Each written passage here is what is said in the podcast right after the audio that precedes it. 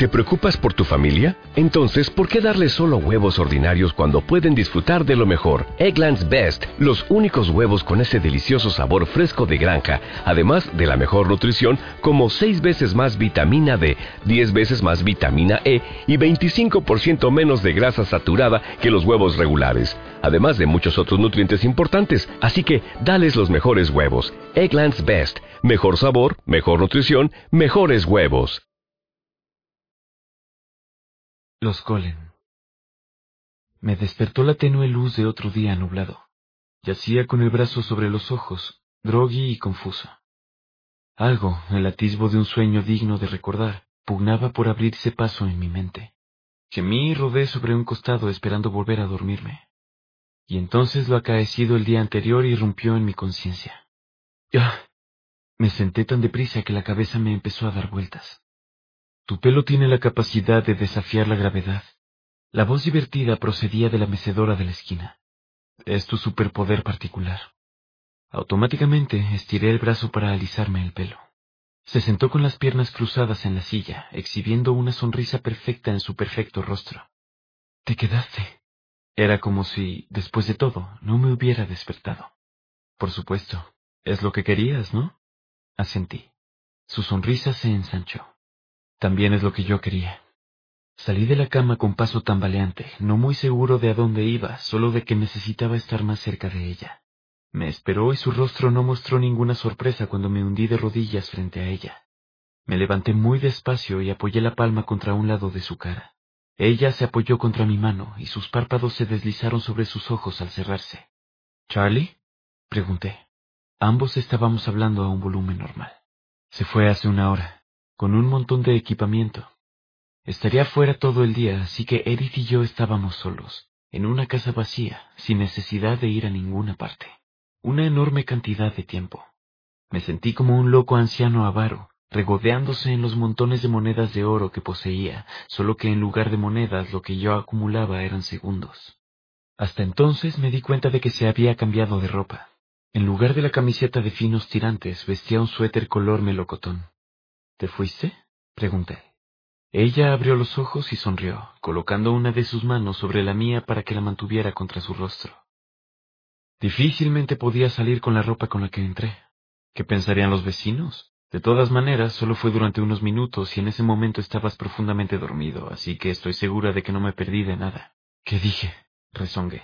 Abrió un poco más los ojos y su rostro adoptó una expresión de mayor vulnerabilidad. Dijiste que me querías, susurró. Eso ya lo sabías. Fue distinto escucharte decirlo. La miré a los ojos. Te quiero, dije. Se inclinó hacia mí y apoyó con mucho cuidado su frente contra la mía. Ahora tú eres mi vida. Nos quedamos así sentados un largo rato, hasta que me empezaron a rugir las tripas. Se incorporó, risueña. La humanidad está muy sobrevalorada. Me quejé. ¿Deberíamos empezar desayunando? Me llevé la mano libre a la yugular, con los ojos desorbitados. Ella dio un respingo, sus ojos se entrecerraron para dedicarme una mueca airada. Vamos, no me digas que no te pareció divertido. Reí yo. Mantuvo el ceño fruncido. Para nada. ¿Puedo reformular la frase? Hora de desayunar para los humanos. De acuerdo. Pero concédeme otro minuto humano, si no te importa. Por supuesto. Quédate. Edith sonrió. Volví a cepillarme los dientes dos veces y me di un baño fugaz. Me pasé un peine por el pelo mojado, intentando aplastármelo un poco. El pelo ignoró bastante abiertamente mis intenciones. Y entonces me di de bruces contra la realidad. Se me había olvidado llevarme la ropa al baño. Vacilé un minuto, pero estaba demasiado impaciente como para permitir un ataque de pánico prolongado. No había solución así que me enrollé firmemente la toalla alrededor de la cintura y avancé hacia el pasillo con la cara de un rojo brillante. Para colmo, la mancha roja de mi pecho quedaba también a la vista. Asomé la cabeza por el quicio de la puerta. Aún estaba en la mecedora. Se rió al ver mi cara. ¿Nos vemos en la cocina, entonces? Sí, por favor. Pasó junto a mí levantando una ráfaga de aire helado y bajó las escaleras antes de que hubiera transcurrido un segundo. Apenas fui capaz de seguir sus movimientos. Edith se convirtió en una mancha de color pálido y luego desapareció. Gracias, le grité y corrí al armario. Era consciente de que probablemente debía meditar un poco lo que iba a ponerme, pero me moría de ganas por estar en el piso de abajo. De lo que sí me acordé fue de llevarme un suéter, para que no se preocupara de que me quedara frío. Me volví a pasar los dedos por el pelo para domarlo, y luego bajé las escaleras corriendo. Estaba apoyada contra la encimera, y parecía encontrarse muy cómoda ahí. ¿Qué hay para desayunar? pregunté. Aquello le descolocó durante un minuto. Sus cejas se enarcaron. Uh, no estoy segura. ¿Qué te gustaría? Yo reí. Ok, solo me defiendo bastante bien. Obsérvame cazar. Encontré un cuenco y una caja de cereales. Ella volvió a ocupar la misma silla de la noche anterior y me observó mientras echaba la leche y tomaba una cuchara.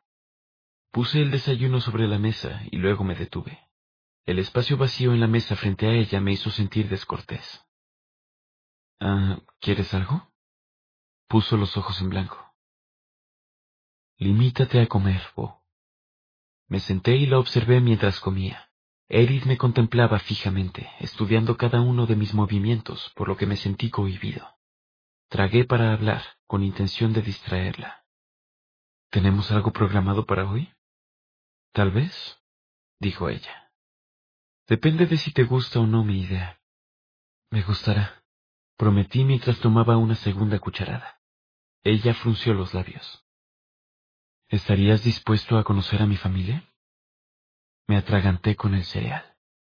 Ella se incorporó de un salto, con una mano extendida hacia mí en un gesto inútil, probablemente pensando en que me pulverizaría los pulmones si intentaba hacerme la maniobra de Heimlich. Sacudí la cabeza para negar y le hice un gesto, indicándole que se sentara mientras tosía la leche de mi esófago. Estoy bien, estoy bien, dije cuando pude hablar. Por favor, Bo, no vuelvas a hacerme eso. Lo siento. Quizá deberíamos mantener esta conversación cuando hayas terminado de comer. De acuerdo. De todas maneras, necesitaba un minuto. Aparentemente lo decía en serio. Y entonces pensé que ya había conocido a Archie y que tampoco había sido tan terrible. Y también a la doctora Colin. Pero eso había sido antes de saber que la doctora Colin era una vampira, lo que cambiaba mucho las cosas. Y aunque ya lo sabía cuando conocía a Archie, no sabía si él sabía que yo lo sabía, y a mí eso me parecía una diferencia importante. Además, Archie era el más compasivo, según Edith. Otros miembros de su familia eran obviamente no tan dadivosos, por fin lo logré, murmuró cuando tragué la última cucharada y aparté el tazón. ¿Qué lograste? Asustarte. Reflexioné un momento al respecto, y entonces alargué la mano, con los dedos extendidos y la balancé de un lado al otro para hacer el gesto internacional de sí, un poco. No voy a permitir que nadie te haga daño, me aseguró. Pero eso hizo precisamente que me preocupara porque alguien, Royal, pudiera querer hacérmelo y ella tuviera que interponerse para rescatarme. Me daba igual lo que hubiera dicho sobre su propia fuerza y lo de no jugar limpio. La sola idea me ponía los pelos de punta. Nadie va a intentarlo siquiera, Bo. Era un chiste. No quiero causarte problemas. ¿Saben al menos que lo sé? Ella puso los ojos en blanco. Ah, están bastante al día. En mi casa es imposible guardar secretos con nuestras distintas rarezas. Archie ya ha visto que era posible que pasaras por casa. Noté como todo un catálogo de expresiones desfilaba por mi rostro antes de poder controlarlas. ¿Qué había visto Archie? Ayer, anoche, se me subieron los colores. Vi que sus ojos se entrecerraban del modo en que solían hacerlo cuando intentaba leerme la mente. Solo estaba pensando en qué habría visto Archie. Le expliqué antes de que pudiera preguntármelo. Ella asintió. Puede resultar un poco invasivo, pero no lo hace a propósito. Además, ve muchas eventualidades diferentes. Nunca sabe cuál es la que va a suceder. Por ejemplo, vio un centenar de posibilidades distintas de lo que podría haber pasado ayer, y solo sobrevivías en un 75% de los escenarios. Su voz se endureció en aquella última parte y su cuerpo se puso rígido. Habían hecho apuestas, ¿sabes? Sobre si te mataría. Ah. Su expresión seguía siendo tensa. ¿Quieres saber quién votó en contra y quién a favor? Mm, creo que no. Dímelo después de que los conozca. No quiero hacer esto teniendo prejuicios. El asombro borró la ira de su rostro. Ah, entonces vendrás. Parece que es lo más respetuoso. No quiero que piensen que tengo algo que ocultar. Ella rió con un largo tintineo. No pude evitar sonreír. ¿Eso significa que yo también podré conocer a Charlie pronto? Me preguntó, entusiasta. Ya sospecha algo y yo también prefiero no tener nada que ocultar. Bueno, claro, pero ¿qué debería decirle? O sea, ¿cómo le explico que... Ella se encogió de hombros. Dudo mucho que le cueste aceptar la idea de que tengas novia. Admito que es una interpretación libre, dada la connotación humana de la palabra. Una novia, murmuré. Parece... no parece suficiente. Me sonaba transitorio, atemporal, algo poco duradero. Me acarició un lado de la cara con un dedo. Bueno, no creo necesario darle todos los detalles morbosos, pero vamos a necesitar una explicación de por qué me rodeo tanto por aquí. No quiero que el jefe de policía Swan me imponga una orden de alejamiento. ¿Estarás? Pregunté, repentinamente ansioso. ¿De veras vas a estar aquí? Parecía demasiado bueno para ser verdad, algo con lo que solo un estúpido contaría. Tanto tiempo como tú me quieras. Te querré siempre, le avisé. Y cuando digo para siempre, es para siempre. Apoyó los dedos contra mis labios y cerró los ojos. Daba la sensación de que deseaba que no hubiera dicho aquello. ¿Eso te entristece? Pregunté, intentando ponerle un nombre a la expresión de su cara. Finalmente suspiró. ¿Nos vamos? Miré el reloj del microondas con gesto automático. No es un poco temprano. Nada, olvida lo que dije. Olvidado. ¿Voy bien? Me pregunté, señalando mi ropa. ¿Debería arreglarme más? Tienes un aspecto de repente sus hoyuelos asomaron. Delicioso. ¿Entonces dices que me debería cambiar? Ella rió y sacudió la cabeza en gesto de negación. No cambies nunca, Bo. Entonces se levantó y dio un paso en dirección a mí, de modo que nuestras rodillas se tocaron. Colocó las manos a ambos lados de mi cara y se reclinó hasta que su rostro quedó apenas a un centímetro del mío. Con cuidado, me recordó. Ladeó la cabeza y acortó la distancia entre nosotros. Con una levísima presión sus labios tocaron los míos. Con cuidado, resonó en mi mente. No te muevas. Cerré las manos con un puño. Era consciente de que ella sentía cómo la sangre me latía en la cara. Muy despacio, sus labios se movieron contra los míos. Cuando se sintió más confiada, sus labios adquirieron firmeza. Noté que se entreabrían levemente y su aliento inundó mi boca con su frialdad. No aspiré. Sabía que su aroma me obligaba a hacer tonterías. Sus dedos me acariciaron la cara desde las sienes hasta el mentón, y luego asieron mi barbilla, apretando mis labios contra los suyos. Con cuidado, me grité mentalmente. Y entonces, de la nada, un vertiginoso y vacuo pitido empezó a aumentar de volumen en mis oídos. Al principio no podía concentrarme en nada que no fueran sus labios, pero luego empecé a caer por un túnel en el que sus labios estaban cada vez más lejos. ¿Bo? ¿Bo? Ah, intenté decir. ¿Qué pasó? ¿Estás bien? El sonido de su nerviosismo contribuyó a traerme de vuelta. No perdí el conocimiento del todo, así que resultó bastante fácil. Tomé dos grandes bocanadas de aire y abrí los ojos. Estoy bien, le dije. Se había apartado, pero tenía los brazos estirados hacia mí. Una de sus frías manos se apoyaba en mi frente y la otra en mi nuca. Su rostro parecía más pálido de lo habitual.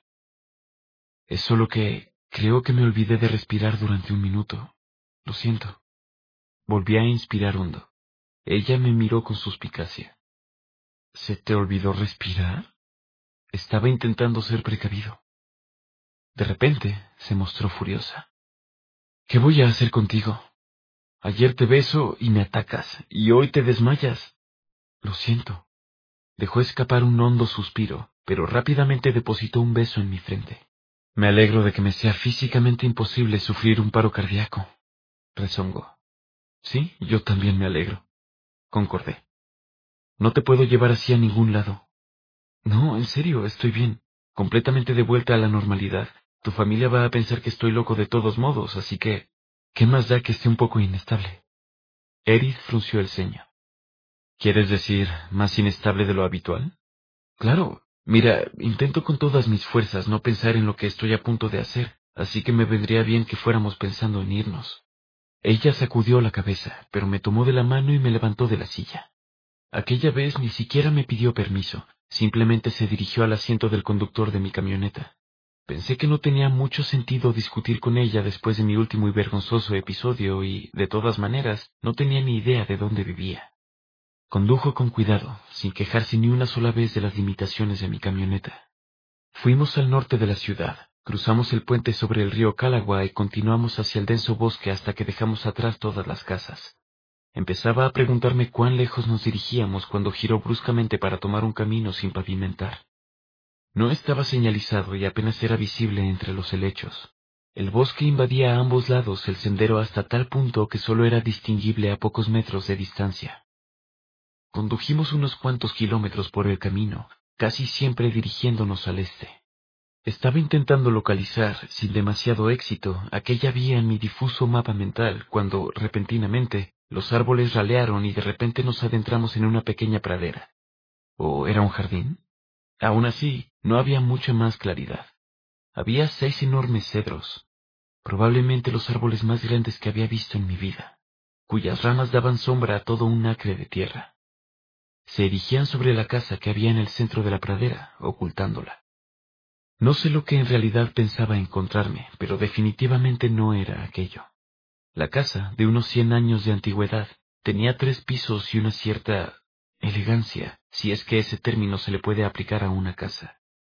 Estaba pintada de un blanco suave y desvaído y todas las ventanas y las puertas parecían originales, pero quizá estaban demasiado bien conservadas como para serlo. La camioneta era el único vehículo a la vista.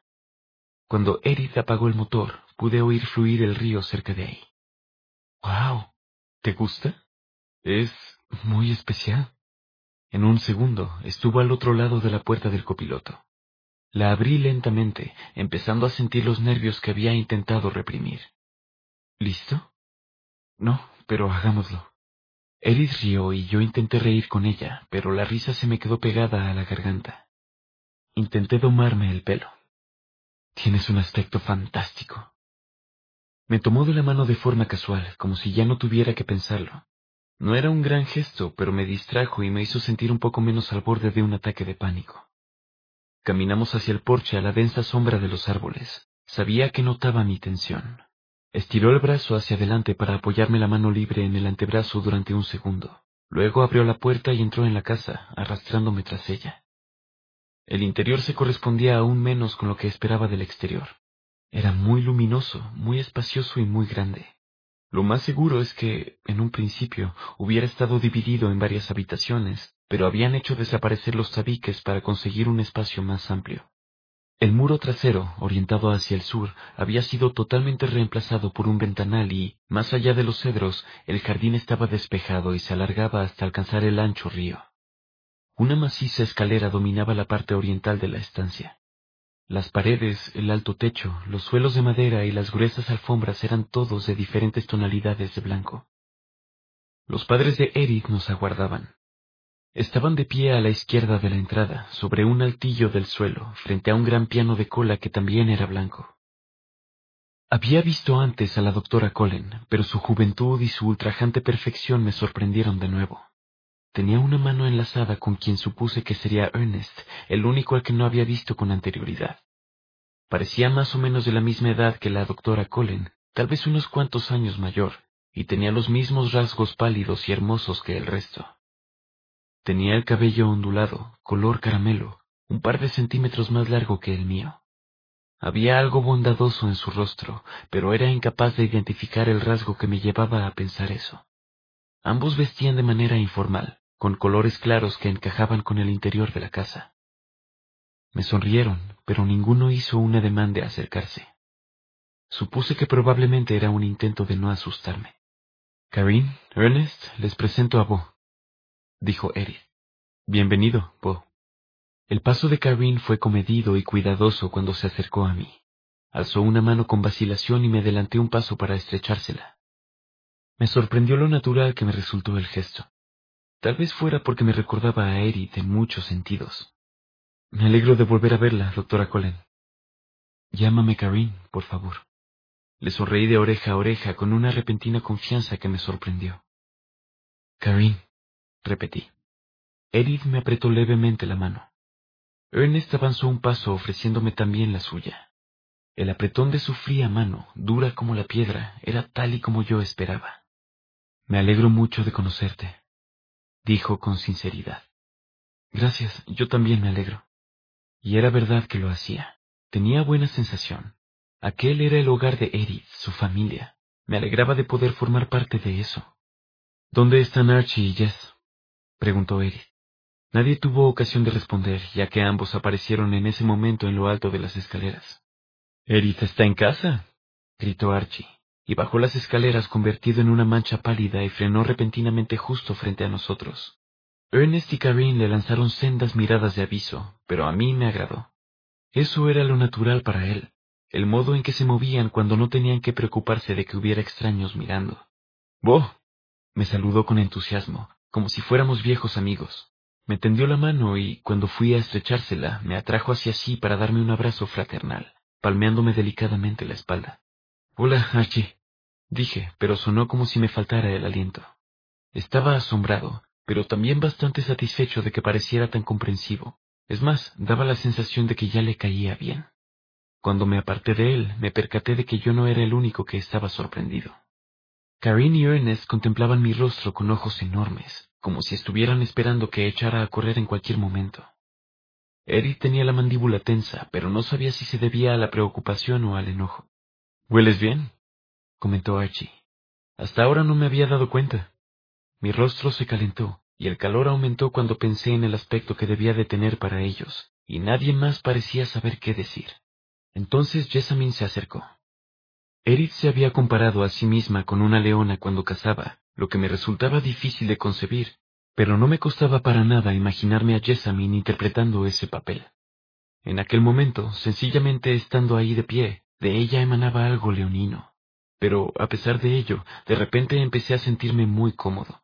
Era como si me encontrara en un lugar familiar, rodeado de gente que conocía bien. A gusto, como cuando estaba con Jules. Era extraño que me sintiera así en un contexto semejante, y entonces recordé lo que Edith me había contado que Jessamine era capaz de hacer. Resultaba muy extraño pensar en aquello. No tenía la sensación de que nadie estuviera usando magia ni nada parecido sobre mí. Hola, Bo. Me saludó Jessamine. No se acercó y no me ofreció la mano para que la estrechara, pero no resultó incómodo. Hola, Jessamine. Le sonreí con timidez, y luego a los demás, antes de añadir como fórmula de cortesía. Me alegro de conocerlos a todos. Tienen una casa muy bonita. Gracias, contestó Ernest. Estamos encantados de que hayas venido. Me habló con sentimiento, y me di cuenta de que pensaba que yo era valiente. También caí en la cuenta de que no se veía por ninguna parte ni a Royal ni a Eleanor y, aunque me sentía aliviado, también experimenté cierta decepción. Hubiera sido agradable dejar aquello resuelto mientras Jessamine estaba presente, haciéndome sentir tan tranquilo. Me percaté de que Karine miraba a Edith de forma significativa con gran intensidad.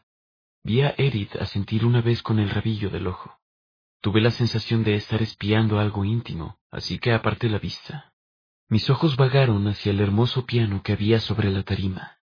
Súbitamente recordé una fantasía de la niñez que consistía en que, cuando fuera un adulto millonario, le compraría un gran piano de cola a mi madre.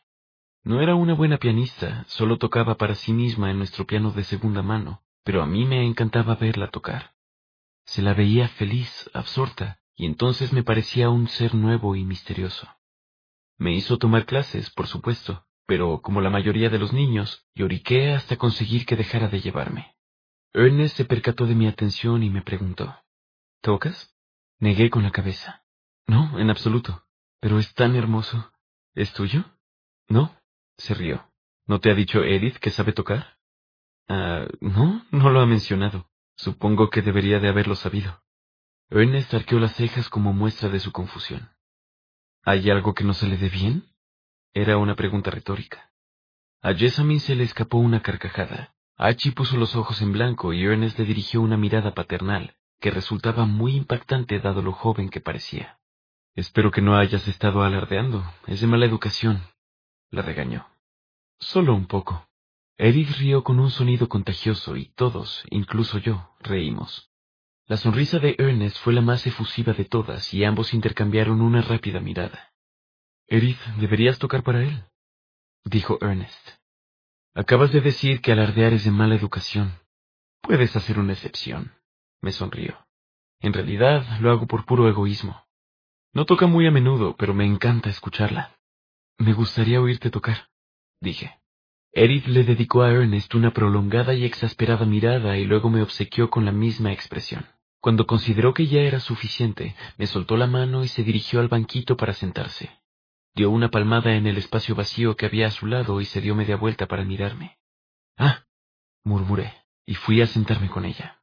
En cuanto me senté, sus dedos revolotearon rápidamente sobre las teclas y una composición tan compleja y exuberante que resultaba imposible creer que estuviera interpretada por una única persona, llenó la habitación. Me quedé boquiabierto del asombro y a mis espaldas oí risas en voz baja. Edith me miró con indiferencia mientras la música seguía surgiendo a nuestro alrededor sin descanso. ¿Te gusta? Inmediatamente lo comprendí. Por supuesto. ¿La compusiste tú? Asintió. Es la favorita de Ernest. Suspiré. ¿Qué pasa? Es solo que me siento un poco insignificante. Meditó mis palabras durante un minuto y entonces la música se transformó lentamente en algo más suave, que me resultaba familiar. Era la canción de cuna que me había tarareado, solo que mil veces más compleja. Esta se me ocurrió, dijo en voz baja, contemplándote mientras dormías. Es tu canción. La música se convirtió en algo más dulce y delicado. No me salieron las palabras. Les gustas, ya lo sabes, dijo, de nuevo con tono coloquial, sobre todo a Ernest. Eché un fugaz vistazo a mis espaldas, pero la enorme estancia se había quedado vacía. ¿A dónde fueron? Nos concedieron un poco de intimidad. Muy sutiles, ¿no? Reí, pero después fruncí el ceño. Me alegro de caerles bien. Ellos a mí también me gustan, pero Royal y Eleanor tensó el rostro. No te preocupes por Royal, siempre es el último en ceder. ¿Y Eleanor? Rió con amargura. Ella opina que soy una lunática, lo cual es cierto, pero no tiene ningún problema contigo. Está intentando razonar con Royal. ¿Qué le hice? No pude evitar preguntar. Quiero decir que nunca he hablado con él. No hiciste nada, Bo, de verdad. Royal es el que más se debate contra contra lo que somos. Le resulta duro que alguien de fuera sepa la verdad y está un poco celoso. ¡Ja! Eres humano. Eric se encogió de hombros. Es lo que él también desearía hacer. Aquello me dejó sin respuesta. Vaya. Me quedé escuchando la música, mi música, en constante transformación y evolución, aunque la base seguía siendo la misma. No entendía muy bien cómo lo hacía. No parecía prestarle demasiada atención a sus manos. Lo que Jessamine hace resulta muy poco extraño, creo. Ha sido bastante increíble. Ella rió. Las palabras no le hacen justicia, ¿verdad? Lo cierto es que no, pero ¿le caigo bien? Parecía... Eso es culpa mía. Ya te dije que era la que hace menos tiempo que está probando nuestra forma de vida. La previne para que se mantuviera a distancia. Vaya. Sí, lo sé. Me esforcé por reprimir un escalofrío. Karine y Ernest piensan que eres fantástico me dijo. Bueno, la verdad es que no hice nada demasiado emocionante, solo estreché un par de manos. Son felices de verme feliz. A Ernest no le preocuparía que tuvieras un tercer ojo y dedos palmeados. Durante todo este tiempo se ha preocupado por mí, temiendo que se hubiera perdido alguna parte esencial de mi carácter, ya que era muy joven cuando Karine me convirtió. Está muy aliviado. Prácticamente se pone a aplaudir cada vez que te toco. Archie parece entusiasta. Puso una mueca. Archie tiene una perspectiva muy particular de la vida. Me la quedé mirando un momento, sopesando su expresión. ¿Qué? me preguntó. No me la vas a explicar, ¿verdad? Entornó los ojos cuando me devolvió la mirada y se produjo un momento de comunicación sin palabras entre nosotros, parecido al que había presenciado antes entre Karine y ella, solo que sin la ventaja de poder leerme la mente. Sabía que ocultaba algo sobre Archie, algo que su actitud hacia él llevaba señalando desde hacía tiempo y ella era consciente de que yo lo sabía, pero, de todos modos, no me lo iba a revelar.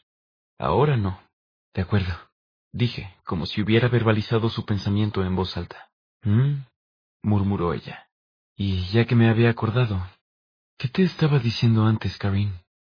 Ahora tenía los ojos fijos en las teclas. ¿Te diste cuenta, verdad? Me encogí de hombros. Naturalmente. Me miró con gesto pensativo durante unos segundos antes de responder.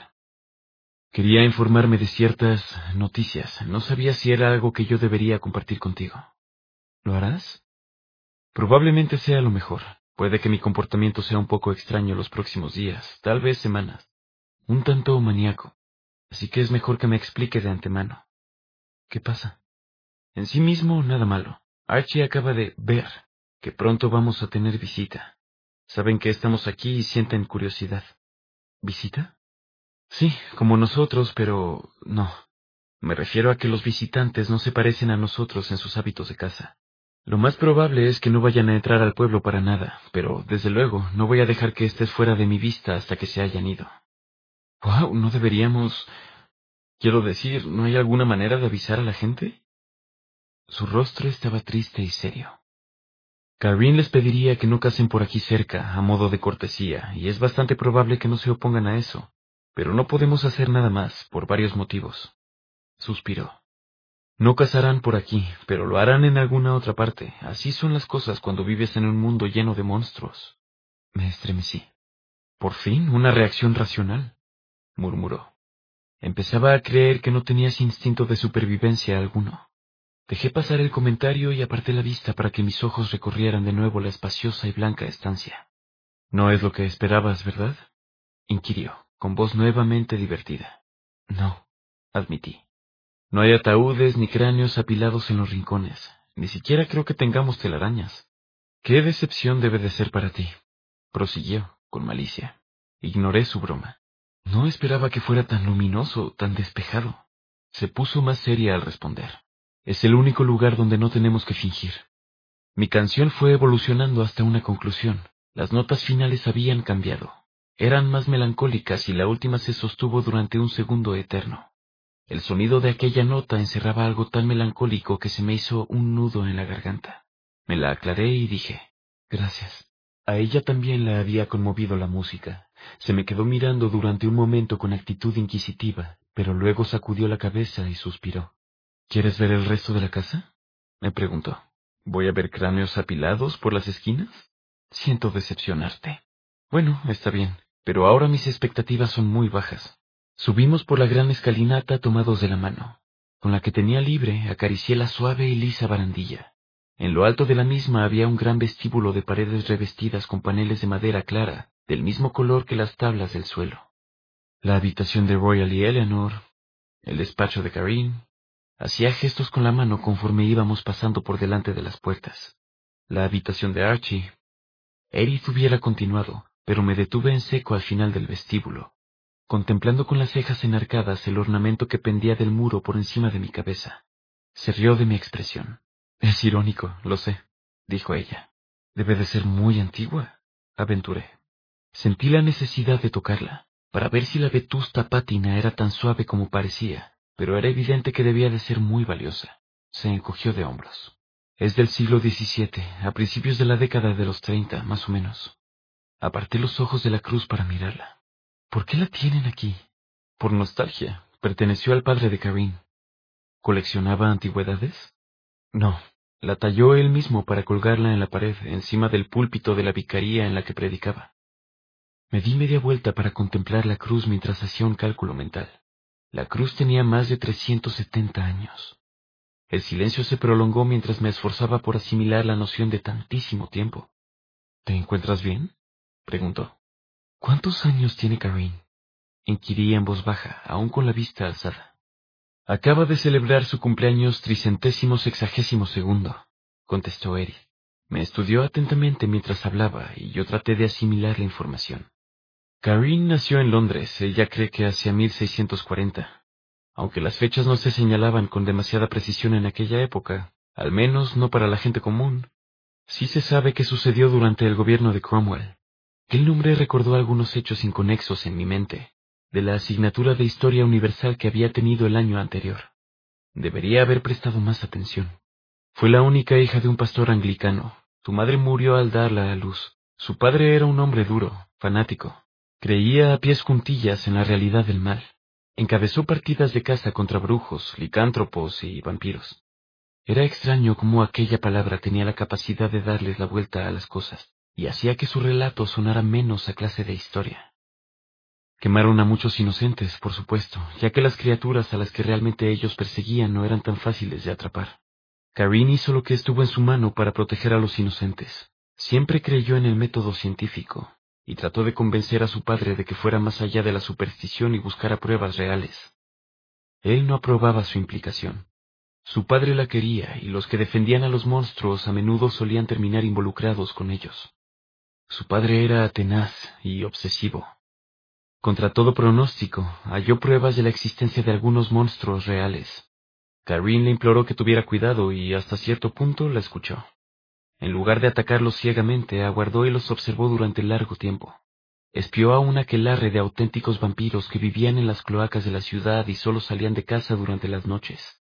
En aquellos días, cuando los monstruos no eran meros mitos y leyendas, esa era la forma en que debían vivir. Su gente reunió orcas y teas, por supuesto. Rió sombríamente y se apostó ahí donde el pastor había visto a los monstruos salir a la calle. Había dos puntos de acceso. El pastor y unos cuantos de sus hombres pusieron un tonel de brea en uno de los accesos, mientras los demás esperaban fuera del segundo a que surgieran los monstruos. Me di cuenta de que estaba volviendo a aguantar la respiración, y me obligué a exhalar. No pasó nada. Esperaron mucho tiempo y finalmente se marcharon, decepcionados. El pastor estaba furioso. Debía de haber otras salidas, y era evidente que los vampiros habían huido, atemorizados. Por supuesto, aquellos hombres con lanzas y hachas no representaban ningún peligro para un vampiro, pero él lo desconocía. Ahora que estaban prevenidos, ¿cómo volvería a encontrar a sus monstruos? Erith bajó la voz. No le costó mucho. Debió de hacerlos enojar.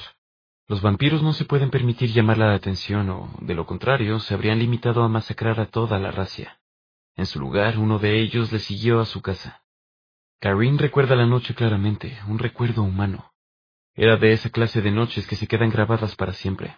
Su padre volvió a casa muy tarde o, más bien, muy temprano. Karin lo había esperado despierta, preocupada. El pastor estaba furioso y despotricaba sobre su fracaso. Karin intentó tranquilizarlo, pero él la ignoró. Y entonces descubrieron que había un hombre en el centro de la pequeña estancia en la que vivían. Karin dice que iba vestido con harapos, como un mendigo, pero que su rostro era hermoso y que hablaba en latín. Gracias a la vocación de su padre y a su propia curiosidad, Karin era una mujer sorprendentemente educada para la época, y comprendió lo que el hombre había dicho. El hombre le dijo a su padre que era un necio y que pagaría por el daño que había causado. El pastor se interpuso entre él y su hija para protegerla. Pienso en ese momento a menudo. Si no hubiera revelado qué era lo que más quería en el mundo, ¿Habrían sido distintas nuestras historias? Se quedó meditabunda durante unos segundos y luego prosiguió. El vampiro sonrió y le dijo al pastor, Irás a tu infierno sabiendo esto, que lo que más amas se habrá convertido en lo que más odias. Apartó al pastor a un lado y aferró a Karin. Parecía absorta en su historia, pero de pronto cayó. Sus ojos volvieron al presente y me miró como si hubiera dicho algo que no debía. O quizá pensara que me había molestado. ¿Qué pasó? Susurré. Cuando habló, dio la sensación de que elegía cada palabra minuciosamente. Se aseguró de que el pastor supiera lo que le iba a suceder a Karin y luego lo asesinó muy lentamente mientras ella observaba, retorciéndose de dolor y espanto. Yo retrocedí levemente. Ella asintió, comprensiva. El vampiro se marchó. Karin sabía cuál sería su suerte si alguien la encontraba en aquellas condiciones, Cualquier cosa que el monstruo hubiera infectado sería destruida. Karin actuó por instinto para salvar su piel. Se arrastró hasta el sótano y se enterró entre papas podridas durante tres días. Es un milagro que consiguiera mantenerse en silencio y pasar desapercibida. Se dio cuenta de que se había convertido cuando todo terminó. No estaba muy seguro de lo que reflejaba mi rostro, pero de repente enmudeció. ¿Cómo te sientes? preguntó. Estoy bien. ¿Qué pasó luego? Ella esbozó una media sonrisa ante mi turbación, y luego giró para volver al vestíbulo, llevándome consigo. Vamos, me animó, te lo voy a mostrar.